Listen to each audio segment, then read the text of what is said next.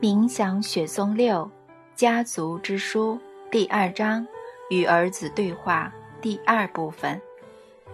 你爱妈咪，只是你不知道。我的脑中闪现一个可怕的猜想：如果儿子读过我的所有书，一定很清楚我和阿纳斯塔夏认识的前几天，我是如何对待他。他一定知道。我是如何侮辱他，甚至想拿木棍打他。一个深爱母亲的孩子，怎么可能原谅母亲受辱呢？只要想到书的内容，他对我一定都有不好的印象。阿纳斯塔夏为何要给他看我写的书呢？或许根本不该教他读书，否则也要把写出我恶行的那几页撕掉。我心中怀有最后一丝希望，小心地问瓦洛加：“所以说，瓦洛加，你把我写的书都看完了？”“是啊，爸比，都看完了。”“所有内容都懂吗？”“没有完全读懂，但安娜斯塔夏妈咪会解释我不懂的地方，让我明白。”“他解释了什么呢？”你可以举一个你不懂的地方吗？可以。我一开始不明白，为什么你对阿纳斯塔夏妈咪生气，还想打她。她是个非常善良又漂亮的好人，她很爱你。如果你骂她，表示你完全不爱她。但妈咪后来有跟我解释。什么？她解释了什么呢？安娜斯塔夏妈咪跟我说：“你有多爱她，只是你不知道。但就算你没有意识到这份爱，你回到人类难以生存的地方时，还是完成了妈咪的心愿。”她说：“爸比，你原本用你认为最好的方式行事，但想到妈咪后，就写了一本深受大家喜欢的书。大家开始写诗作曲，思考如何行善。现在。”有越来越多人有好的思想，表示地球终将充满良善。你因为这本书遭人指责、嫉妒，但把比你继续写书，写了一本又一本。某些人仍然大力抨击你，但你和那些读懂书的人见面时，开始听到他们如雷的掌声。他们感受到爱的能量正在帮助你写书。虽然你还没体会到这种能量，接着我出生了，因为你很想见到我，爱也是，爸比，你想让世界更好，迎接我的诞生，所以写了好几本书。但等到我出生时，你来不及把世界准备好，因为世界太大了。安娜斯塔夏妈咪说：“我要配得上你和这个世界，我要长大。”明白万物，妈咪还跟我说，她从来没有对你生气，她一开始就感受到爱的能量。安娜斯塔夏妈咪后来读了一本书给你听，这本书是由开心的字母组成。她没有把整本书读完，但她读到的部分，你都能用大多数人理解的文字写出来，而且几乎全部都写对了。哪本书？妈咪念给你听是什么意思呢？那本书叫什么呢？那本书叫《共同的创造》。共同的创造，原初之书。对，共同的创造，我每天都很喜欢读，但不是读你所写的字母，爸比。妈咪教我用不同的字母读这本书，我喜欢各种不同的开心字母。嗯，这本书可以让我读一辈子，内容应有尽有，很快就会有新书问世。芭比，你会描述这本新书？瓦洛加，你说错了，应该要说写新书。但芭比，你的第九本书。不是由你来写，而是有很多大人小孩共同创作。那会是一本有生命的书，包含很多美丽的章节，天堂般的家园。大家会在地球上用天赋开心的字母写这本书，成为一本永恒的著作。妈咪教我阅读这些有生命而永恒的字母，还教我怎么用这些字母造词。等等，我打断儿子，我得思考一下。他马上恭顺的安静下来。太不可思议了。我想，也就是说，安纳斯塔夏在泰加林这里有一本古老的书，而且是以无人知晓的字母写成。他知道这些字母，还教儿子如何以此造词及阅读。他对我念了这本书的几个章节，让我写成共同创造，念出有关神创造地球和人类的章节。我把它写了下来。儿子说：“我的书是这样写成的，但我从未看过安娜斯塔夏手里拿着任何书。”儿子说：“他为我翻译了这本书的字母，我得试着既有儿子了解一切。”于是我问他：“瓦洛加，你知道世界上有很多种语言吗？像是英文、德文、俄文、法文等等。”我知道，这本妈咪和你都懂的书是用什么语言写的呢？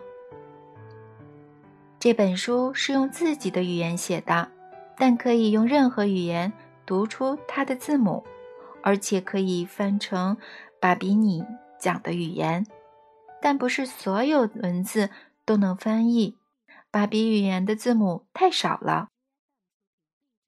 你说有很多种开心字母的这本书，可以拿给我看吗？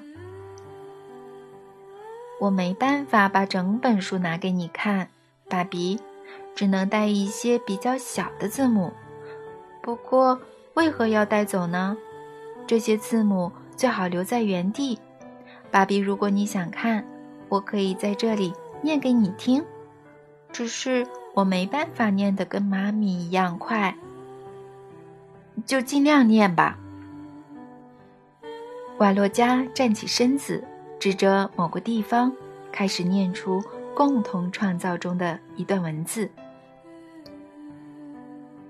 宇宙本身就是思想，从思想再生出梦想，而部分的梦想是看得到的实体。我的儿子，你是无限，你是永恒，在你里头。”你是具创造力的梦想。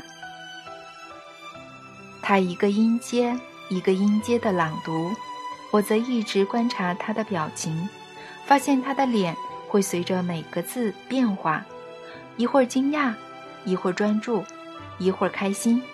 但我看向他所指的地方，没有看到任何字母，更别说音阶了。于是我打断他奇怪的朗读。等一下，瓦罗加，你是凭空看到字母吗？为什么我看不到呢？他惊讶地看着我，沉思了片刻，犹豫地问：“爸比，难道你看不到那边的桦树、松树，嗯，雪松和花秋树吗？”我看到了，但字母在哪里呢？那些就是字母呀，我们的造物者用它们来写作。他继续一个音阶一个音阶的念，同时指着不同的植物。我才发现一个不可思议的现象：原来我和儿子坐在湖边的整座泰加林，也就是我和安娜斯塔夏多次见面的这座，长满各式各样的植物。每种植物的名称都是以某个字母开头，有些植物还有好几个名称，每个名称、每个字母依序组成音阶、词和句子。我后来发现，在阿纳斯塔夏临近空地周围的泰加林里，所有树木、灌木和小草不是混乱无序的生长，辽阔的空地写着一个个有生命的植物字母。这本不可思议的书似乎可以读到永远。同样的植物名称，如果由北往南读，会组成一组词和句子；由西往东读，则有不同的结果。绕圈依序念出，还会有第三种结果。依着阳光照射的方向念出，植物名称更会形成不同的词、句子和画面。阳光如射头指着不同的字母，我终于明白，为何瓦洛加将此称为“开心的字母”。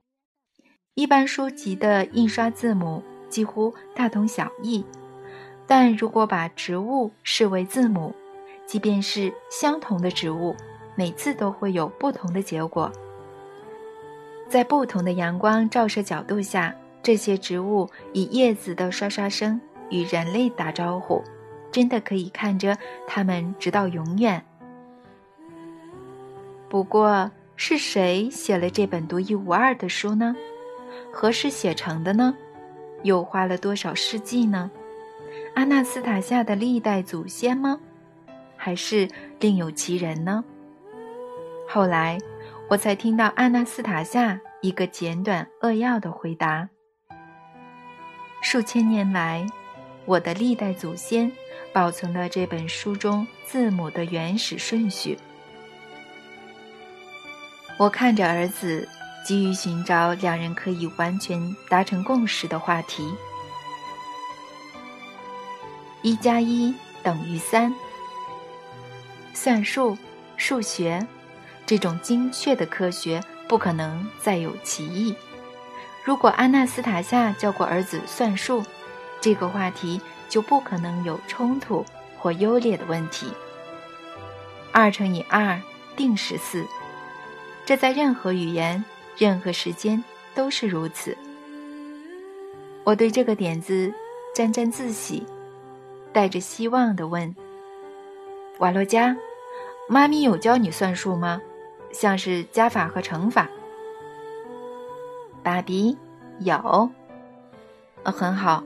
我住的地方有一种非常重要的科学，叫数学，很多事情仰赖嗯计算和统计。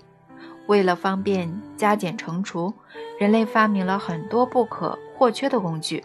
我带了一个叫做计算机的工具给你。我拿出了一台日本制造的太阳能袖珍计算机，开机后给儿子看。你看，瓦洛加，这个小机器可以做很多事。比方说，你知道二乘以二等于多少吗？爸比，你希望我说四吗？没错，就是四。但重点不是我要你说什么，答案就是这么精确。二乘以二。一定等于四，这台小机器也会算数。你看荧幕，如果我按二，荧幕就会出现数字二。现在按下代表乘法的符号，再按一次二，最后按下等号，就会知道答案。你看荧幕上出现数字四，不过这只是非常简单的算术。这台小机器可以做到人类能力之外的计算，例如。一百三十六乘以一千一百三十六，我只要按下等号就能知道答案。十五万四千四百九十六，瓦洛加回答，比计算机还快。我接着开始乘以和除以四位数、五位数和六位数，但儿子总是比计算机快，毫不费力地算出答案。与计算机比速度变成游戏，但儿子似乎不感兴趣。他只是把数字说出来，脑中却是想其他的事。你怎么办到的，瓦洛加？我惊讶地问：“是谁教你这么快的新算法呢？”我没有在算，爸比。没有在算，什么意思呢？你有说出数字？回答我的问题啊！我只是把数字说出来，因为这在没有生命的算法中永远不会改变。你是说精确的算法吗？也可以这样说，不过大同小异。如果把时间和空间视为不动，数字就永远不会改变；但时空永远都在流动，数字也会因此改变。这样算数比较有趣。瓦洛加接着开始说出各种难以置信的公式和运算法，完全超出我的理解范围。我只记得公式很长，似乎没有结尾。他生动地说出运算的结果，但都只是过渡。每次说出一个数字，他又会兴奋地补充，加上时间的互动，这个数字又会产生。等一下，瓦罗加，我打岔，我不明白你的算法。一加一永远等于二，不然你看，我拿一根树枝，我在地上捡了一根小树枝，放在儿子面前，然后把第二根放在旁边，问他：“这里有几根树枝呢？”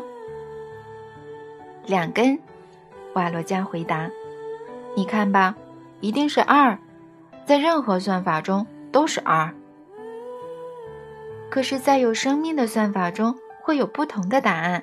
爸比，我看过。你看过，什么意思呢？你能用手指比出不同的算法吗？好，爸比。他把小手伸到我的面前，握起拳头，开始示范。他先伸出一根手指说：“妈咪。”伸出第二根手指说：“加上爸比，生出了我。”同时，比出第三根手指。你看，有三根手指。如果只有二的话，就要拿掉一根。但我都不想拿掉，我还想要更多。这在有生命的算法中是有可能的。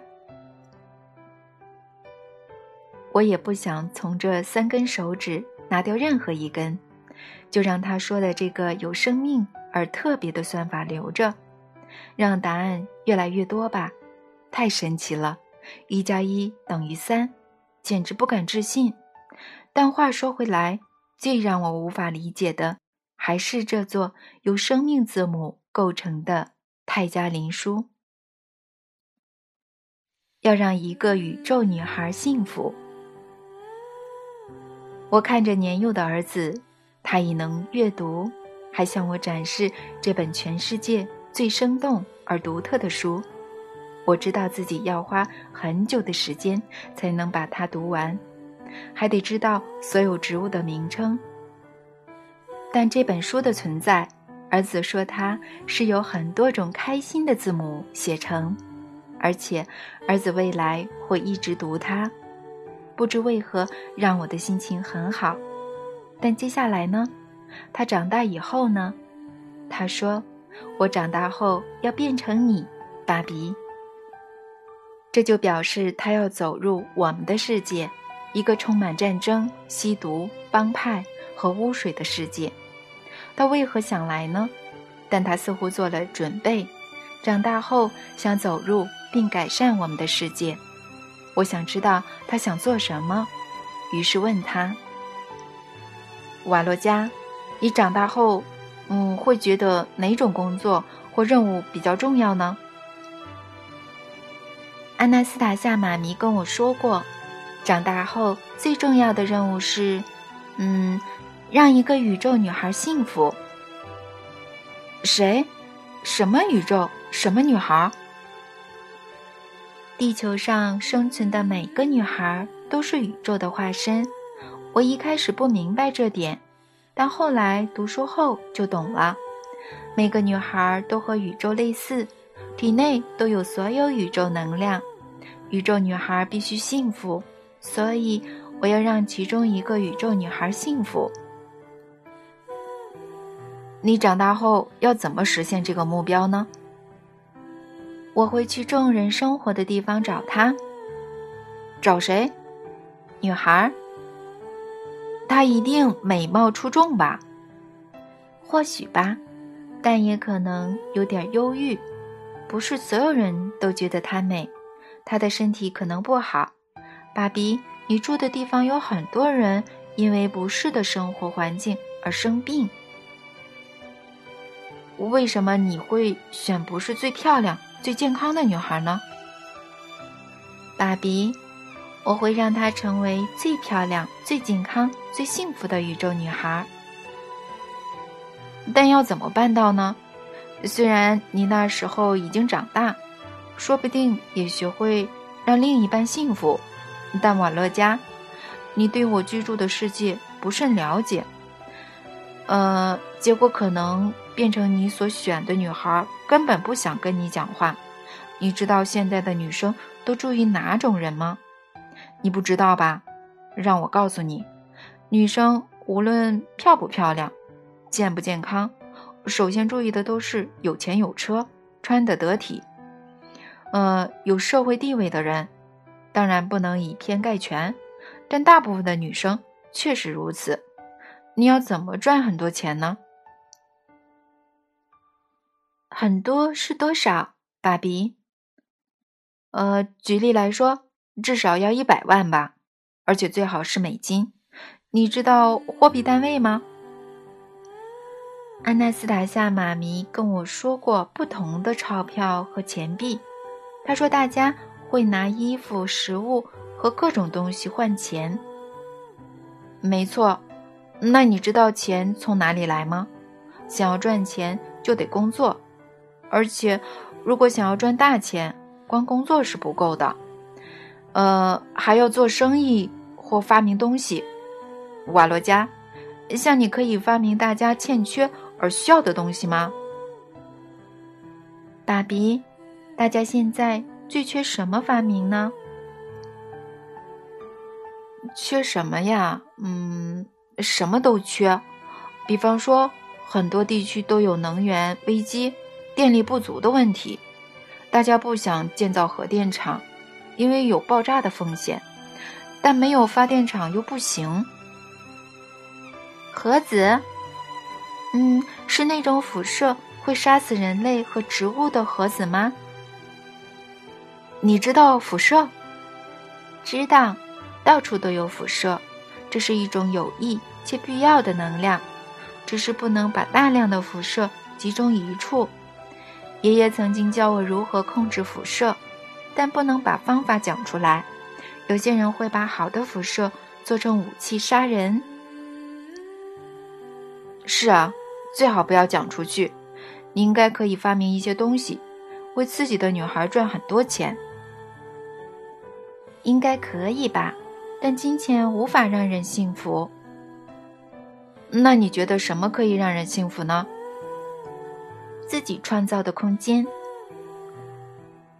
我想象年幼的儿子长大后，虽然单纯，但懂很多奇特的事情和现象，甚至可以操控辐射。然而，他对我们社会的险恶来说，仍太天真了。还想找一个女孩让她幸福。他会努力让自己表面上无异于他人。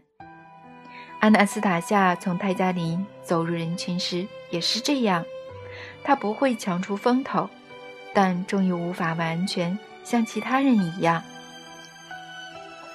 他会做好准备，汲取大量知识，努力保持身体健康，全都是为了一个女孩。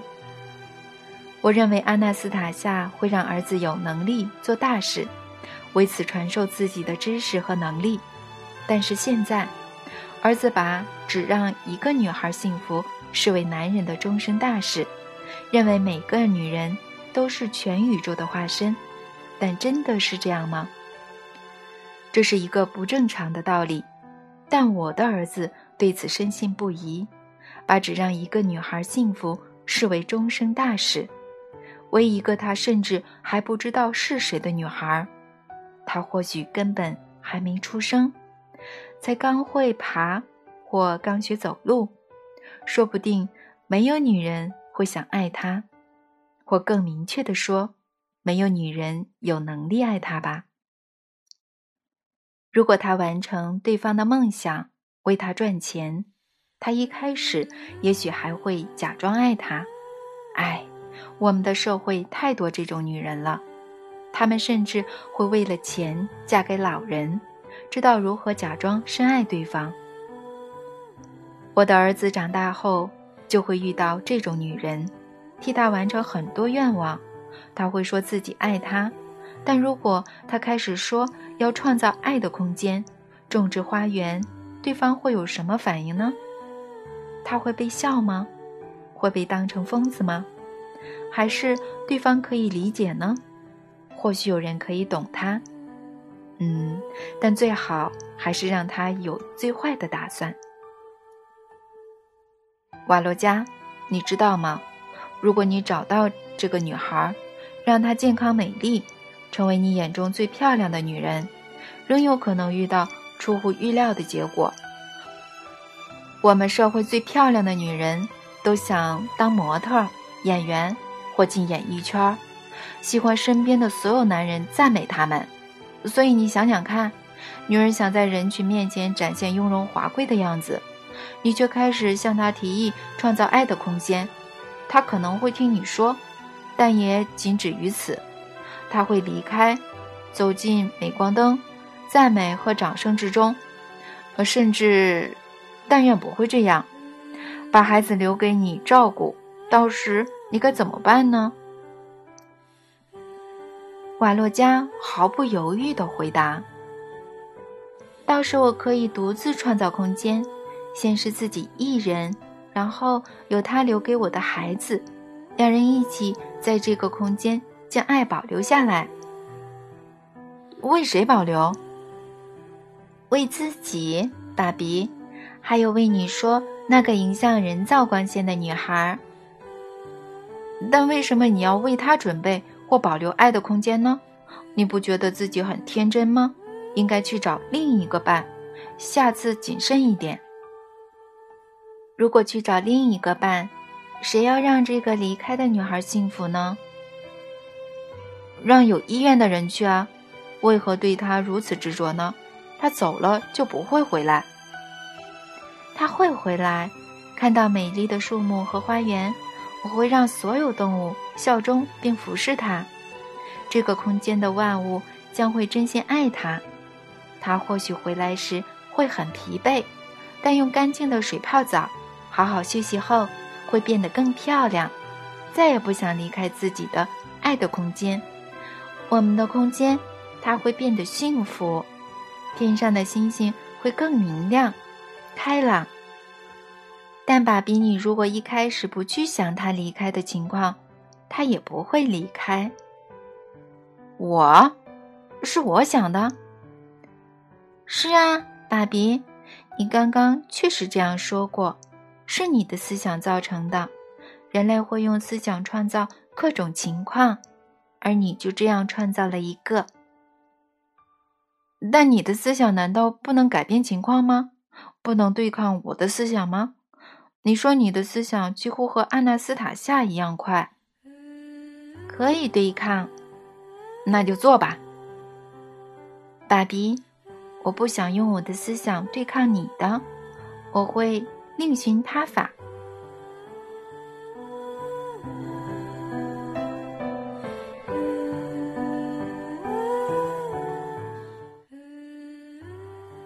冥想雪松六，家族之书，第二章，与儿子对话，第三部分。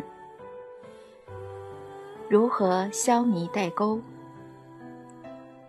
我没办法再和儿子沟通下去，他总是把我说的话与他的画面比较，轻易地判断真伪，甚至历史学家所写的教材都被他一一反驳。父亲对儿子毫无高高在上的感觉，这次的对话没有让我更有威严，反而破坏了阿纳斯塔夏为我树立的形象。此外，他对思想力量的莫名自信让我讶异，进而对他产生距离感。我们有如天壤之别，没有父子之间该有的互动。我感觉不到他是我的亲生儿子。比较像是完全不同的个体。我们沉默不语。我突然想起安娜斯塔夏的话：“与孩子相处必须真心诚意。”我对这种无助的情况甚至感到生气。真心诚意，我试过了，但结果呢？如果完全真心诚意，在这种情况下，我就得说出不中听的话。我于是一口气地说：“瓦洛加，如果要完全说真话，我们之间没办法有父子的对话。我们很不一样，我们的概念、资讯和知识天差地远。我感觉不到你是我的儿子，我甚至不敢碰你。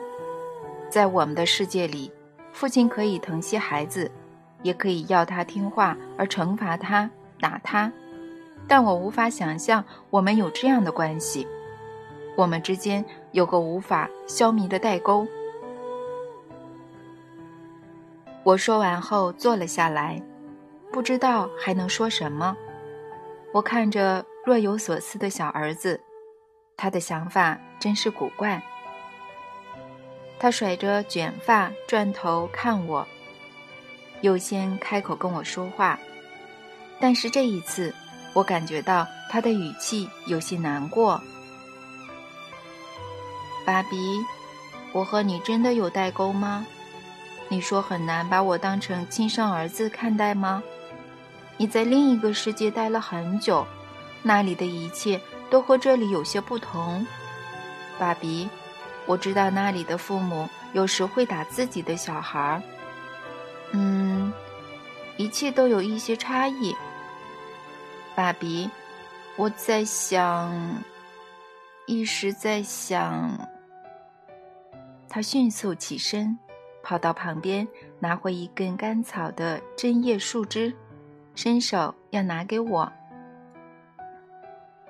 爸比，你拿这根树枝打我吧！你在另一个世界待了这么久。就用那里惩罚小孩的方式打我吧。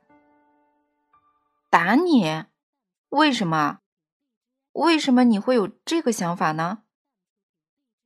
爸比，我知道在你久居的世界里，父母只会惩罚亲生的小孩儿。我是你的亲生儿子，爸比，所以你打我吧，这样才会觉得我是你亲生的儿子。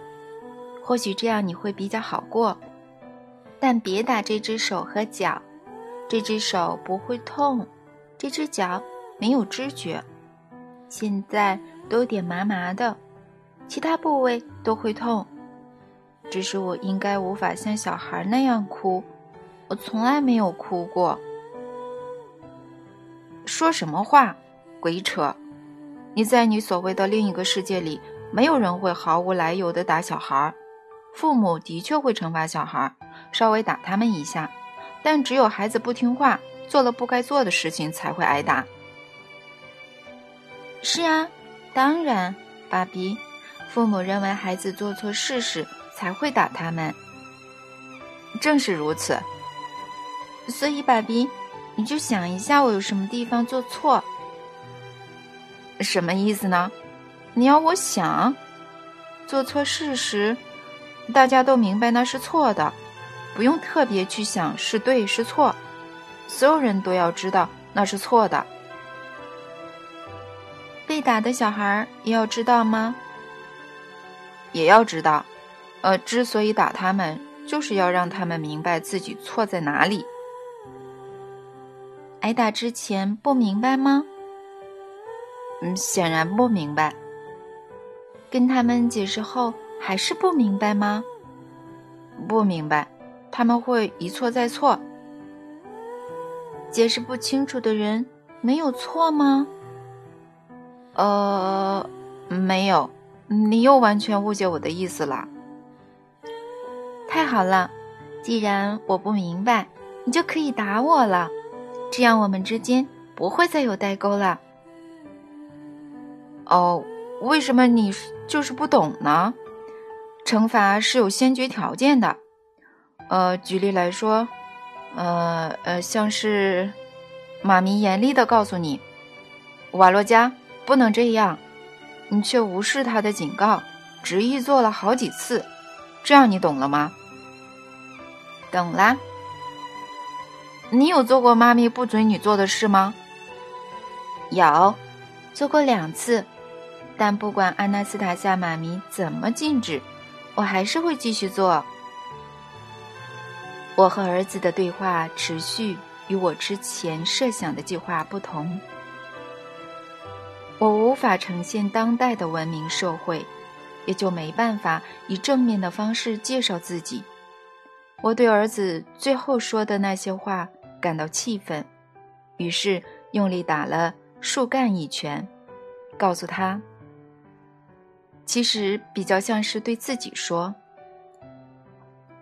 在我们的世界里，不是所有父母都会惩罚孩子，很多人反而积极寻找正确的抚养方法。我也曾试着寻找，但遍寻不着。上次来泰加林找你们的时候，你还很小，我一直很想抱你，把你紧紧拥入怀中。安娜斯塔夏却说。不能打断孩子思考，即使只是摸他也不行。孩子的思考是非常重要的过程，所以我只能从旁观察。你也随时都很忙的样子，现在见你后却不知该怎么跟你说话。爸比，难道你现在不想抱我吗？我想，但我不能。我的头脑被各种抚养方法搞得一团乱。那我可以抱你吗，爸比？毕竟我们现在的想法一致。你，你也想抱我吗？对，爸比。他朝我走近一步，我缓缓地跪下，却一屁股坐在地上。他的一只手紧紧勾住我的脖子。头靠在我的肩膀上，我听到他的心跳声，我的心跳也开始加快而不规律，甚至差点难以呼吸。过了几秒到一分钟，我的心跳突然开始恢复正常，感觉与另一颗心脏同步跳动。我开始呼吸得很轻松，感觉到不同的状态。我突然想要开口大叫。周遭的万物真是清新，人类的生命真是美好。谢谢这个世界的创造者。我还想讲其他好话，但都藏在心里。我摸起儿子的头发，不自觉地喃喃低语问他：“儿子啊，告诉我，你做了哪些妈咪禁止但你会继续做的事呢？”我有一次看到安娜斯塔夏妈咪，瓦洛加一开始也低语回答，头依旧靠在我的肩膀上。有一次我看到，他这时把我推开，坐在地上摸起小草。小草感觉良好时，会一直是绿色的。他沉默了一阵子，才抬起头继续说。我有一次很久没有看到妈咪，开始想她去了哪里。我觉得她去了隔壁的林间空地，那边的空地跟我们的一样，只是没有这么好。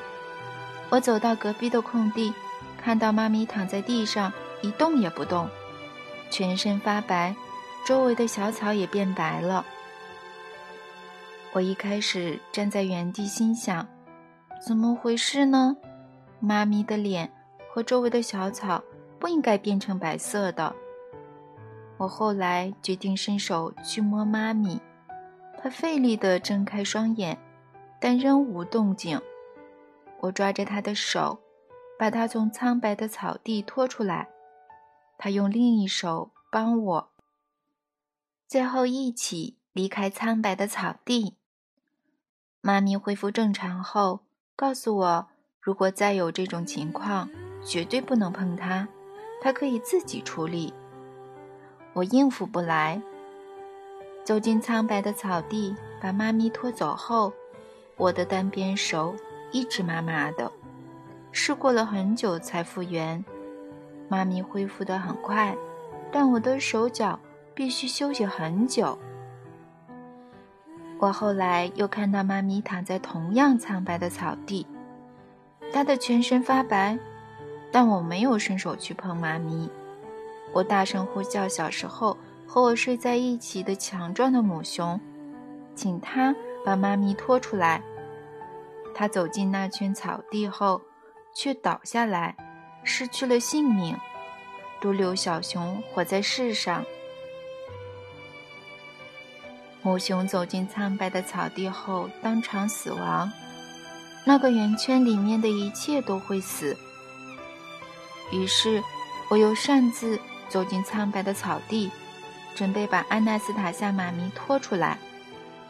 我们奋力地爬出小草死光的地方。我的手脚不像第一次那样很麻。只是全身有点发抖，但现在不会了。你看，爸比，我的身体不会发抖，听我的话了。我的手很快就能活动自如，现在能稍微抬高了，之前完全不行。我惊讶地听着儿子的故事，记得自己也曾看过安娜斯塔夏遇到一样的情况。当时同样出于直觉的把他脱离苍白的草地。我还记得老哲学家尼可拉·费奥多罗维奇曾说过这种现象，但为什么他甘冒风险呢？还让儿子陷入危险呢？难道他一定要在体内燃烧朝他而来的隐形能量吗？电视多次报道各地出现某种几何对称的怪异圆圈。而且大部分都在麦田。有人在常见的麦田观察到，一圈麦秆倒下，但不是随机倒下，而是倒向同个方向，形成几何图案。科学家研究这种神秘的现象，至今仍找不到合理的解释。阿纳斯塔夏的情况也是一圈小草倒下，但除了电视报道的现象以外，这圈小草。甚至变白了，仿佛缺乏阳光照射。阿纳斯塔夏说：“那是人类产生的负面能量。”假设他所言不假，但为什么这种能量要朝他而去呢？是什么人将此对着他呢？我想到忘我，不经意地说：“为何他要与这种能量搏斗呢？这对谁很重要呢？”对谁有好处呢？所有人都能获得一点好处。我听到儿子的声音，妈咪说：“如果这种邪恶的能量减少，如果它能在体内燃烧而削弱这种能量，而不是让它反射到周围的空间，它就会减少，同时也让制造这种能量的人变成更好的人。”带我去看这种苍白的草地吧，总共有几个？在哪里？我们的林间空地旁边有个很小的空地，那里时常出现苍白的草地，那边的白草会变回绿色，但现在还没全绿，还看得到一圈圈白色的草。如果你想看，我带你过去，走吧，爸比。走吧。我迅速起身，牵起儿子的手，他的小脚快步地往前，但我发现他走路有点跛脚，于是我试着放慢脚步。瓦勒加时不时地盯着我的眼睛，一路上都在跟我讲话，但我的脑中只有那些奇怪的白色圆圈，阿纳斯塔夏难以解释的行为以及背后的原因，一心都在思考。这个奇特的现象。为了跟上话题，我问他：“瓦洛加，为什么你有时叫他妈咪，有时叫他阿纳斯塔夏妈咪呢？”我知道之前很多活在世上的妈咪，阿纳斯塔夏妈咪跟我说过他们，我可以叫他们祖母或曾曾祖母，但也可以叫他们妈咪。祖母生出妈咪，所以他们也叫妈咪。我能感觉和看到他们，听到他们的故事时，我会有画面，有时还能自行想象。但为了不要搞混，我有时会叫妈咪，安娜斯塔夏妈咪。所有妈咪都很好，但对我而言，安娜斯塔夏妈咪是最亲近、最好的人。她比花和云漂亮，她风趣又开朗。希望她永远都在。只要我的思想能够赶得上，我就能随时把她带回来。我没有认真听到最后，不知道他想表达什么。走到小林间空地时，我看到四圈苍白的草地，直径各约五六公尺。其实不太容易看到，但其中一圈特别苍白，应该是不久前才形成。我终于明白为何阿纳斯塔夏没来接我，而且现在不在我身边。他现在应该精疲力尽地躺在某处，不希望我可怜他或看到他的模样而难过。我看着眼前苍白的草地，脑中的思绪迅速地交织。很多人遇上不愉快的事时，脸色会自然而然变白。如果有人突然直接对你生气，几乎所有人都会脸色苍白。但在这里呢？难道距离遥远也能感觉得到吗？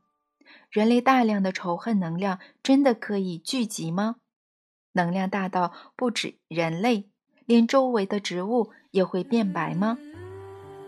现在看起来是真的，这些就是万恶的意图留下的痕迹。我又想起安娜斯塔夏说过的话，我写在第四本书中。世上的一切愤怒，停止你们的所作所为，来我这边，试着与我拼搏吧。我只身迎战你们，来打赢我吧，全部一起过来击败我，这将会是没有斗争的斗争。我当时以为他只是说说，没想到却是真的，真的是如他预期。现在有了书。因由歌者的歌曲、诗作等等，他确实不是说空话。但他为什么要说，这将会是没有斗争的斗争呢？结果他却试着在体内燃烧仇恨。只是面对敌人，我觉得有必要击垮敌人，让他们的嘴脸。他却独自面对，不能这样。你不会是一个人，安娜斯塔夏。我至少可以替你迎战一些丑恶，与他拼命。哦，真希望自己讲话能和他一样，就能告诉敌人。我似乎过于激动而突然开口：“你、你们这些丑恶的敌人，尽量放马过来，我至少会把部分的你们烧毁。”小弗拉迪米尔突然放开我的手，跑到前方，惊讶且专注地看着我的眼睛。他接着重踩地面，抓住受伤的手，高举双手，模仿我的语气大喊：“你们这些丑恶的敌人，放马过来吧！我的手就快好了。阿纳斯塔夏妈咪不再是一个人，我也在。我的思考会越来越快。你们这群丑恶的敌人，放下你们手边的事。”立刻过来跟我一较高下，看看我现在已经长大了。他踮起脚尖，试着把手举得更高。我的战士真是光荣、有感又有毅力。你们要与谁一较高下呀？两位勇士。我依稀听到阿纳斯塔夏的声音。我转身看到阿纳斯塔夏坐在雪松下，头靠在树上。他看起来很累的样子，累到把头靠在树上，甚至双手放在地上，肩膀无力地垂着。他的脸色苍白，眼神低垂。爸比和我要起身对抗丑恶的敌人，妈咪。瓦洛加替我回答。但要对抗丑恶的敌人，必须知道他们在哪里，是什么形态，你必须知道关于敌人的一切。”安娜斯塔夏吃力而小声地说：“妈咪，你先在原地休息，我和爸比会试着想象。如果做不到，你再告诉我们。”儿子，爸比走了大老远的路，先让他休息吧。呃，我休息过了，安娜斯塔夏，几乎不累了。你好啊，安娜斯塔夏，你过得如何呢？看到他一脸无助的样子，我不知为何傻在原地，不知该做什么或说什么，所以说出无关紧要的问候。瓦洛加走到我身边。牵起我的手，继续对他说：“爸比大老远跑来，我会给他吃点东西，和他一起在干净的湖里泡澡，然后收集用来净化的小草。妈咪，你先在这里休息，不要浪费力气讲话。所有事情我自己一个人可以办到。爸比和我待会儿会再过来，希望你快点恢复体力。”我要跟你们一起泡澡，等我，我要去。阿纳斯塔夏双手撑着雪松树干，试图起身，但他的身体只起来一点，手掌就沿着树干滑落，无助地坐回地上。他用微弱的声音说：“哦，我是怎么回事呢？竟然没有力气迎接儿子和爱人呢？”他又靠着雪松的树干，开始吃力地从草地上起身。他这次大概又没办法站起来，但周遭仍然出现难以置信的现象。阿纳斯塔夏倚靠的高大雪松突然将较低树枝的针叶伸向他，往下延伸的针叶开始发出微弱的淡蓝色光线，几乎看不见的光线。缓缓地笼罩安纳斯塔夏，接着上方传来一阵噼啪声，像是站在高压电线底下可以听到的那种声音。我抬头一看，发现周围所有雪松的针叶也发出微弱的淡蓝色光线。不仅如此，这些针叶全部朝向阿纳斯塔夏倚靠的雪松，那棵雪松。正用上方的针叶接收其他雪松的光线，下方针叶的光线因此越来越亮。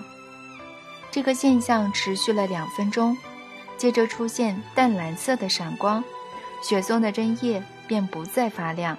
那些针叶看起来有点枯萎。淡蓝色的光线持续笼罩安娜斯塔夏，让人几乎看不到她的身形。等到光线消散。或说进到他的体内，哑口无言的我看到安娜斯塔夏变回原来的样子，恢复活力，而显得出奇的漂亮。她站在雪松树下，对我和儿子露出微笑。她抬起头，轻声地说：“谢谢。”然后，你能想象一个成年女子这样吗？安娜斯塔夏稍微跳了起来，轻快且敏捷地跑到最大圈的百草。跑到圆圈边缘时，她又跳了起来，不过这次很高，在空中翻了三圈后，落到圆圈的中心。她又往上跳，犹如芭蕾舞者般在空中劈腿。她发出洪亮又迷人的笑声，在苍白的草地上不停地旋转跳舞。周围的树木仿佛动了起来，回应他开心又兴奋的情绪。松鼠绕着林间空地在树枝间跳跃，灌木丛间可以看到某些动物明亮的眼睛。两只大鹰依序俯冲而下，贴地盘旋，然后振翅高飞。就这样一下一上好几回。阿纳斯塔夏像个体操选手和芭蕾舞者，笑容满面的手舞足蹈，脚下的小草渐渐变绿，甚至原本最白的地方都快看不见了。